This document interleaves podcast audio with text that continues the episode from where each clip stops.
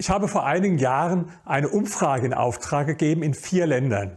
Und da haben wir jeweils 1000 repräsentativ ausgewählte Menschen danach befragt, wie ihre Einstellung zu Reichen ist. Und eine Frage oder ein Statement, was wir ihnen vorgelegt haben, das lautete so, ich finde es ungerecht, dass manche Manager hundertmal oder noch mehr verdienen als ein Angestellter, weil es doch nicht sein kann, dass sie so viel härter und so viel mehr arbeiten.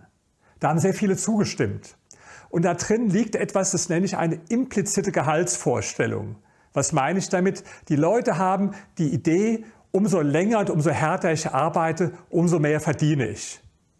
Und das ist ja auch das, was der Erfahrung des normalen Arbeiters oder Angestellten äh, entspricht. Der sagt sich, ja, wenn ich 40 Stunden arbeite, bekomme ich so viel. Wenn ich Überstunden mache, dann bekomme ich entsprechend mehr. Aber das ist nicht die Art, wie sie reich werden.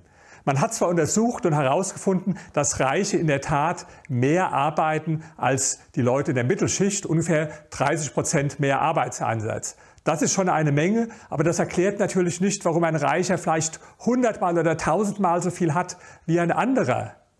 Nein, reich werden sie nicht dadurch, dass sie besonders viel schwitzen bei der Arbeit. Reichtum ist keine Schweißprämie. Reichtum ist eine Ideenprämie. Alle, die reich geworden sind, sind mit tollen Ideen reich geworden. Steve Jobs mit seinen Apple-Produkten, wie mit dem iPhone.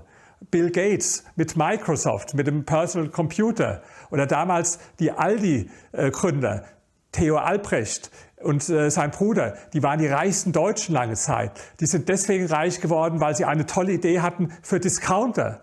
Oder nehmen Sie Howard Schulz, das ist der Gründer von Starbucks. Der ist mit der Idee der Starbucks-Cafés reich geworden. Nehmen Sie Larry Page und Sergey Brin, die sind reich geworden mit der Google-Idee. Nehmen Sie zum Beispiel Mark Zuckerberg, der ist reich geworden mit der Idee von Facebook. Wenn Sie die Biografien von reichen Menschen untersuchen, werden Sie immer sehen, am Anfang stand die Idee. Klar, Arbeit muss dann auch dazukommen, aber das Entscheidende, was Sie reich macht, ist, dass Sie die richtigen Ideen haben.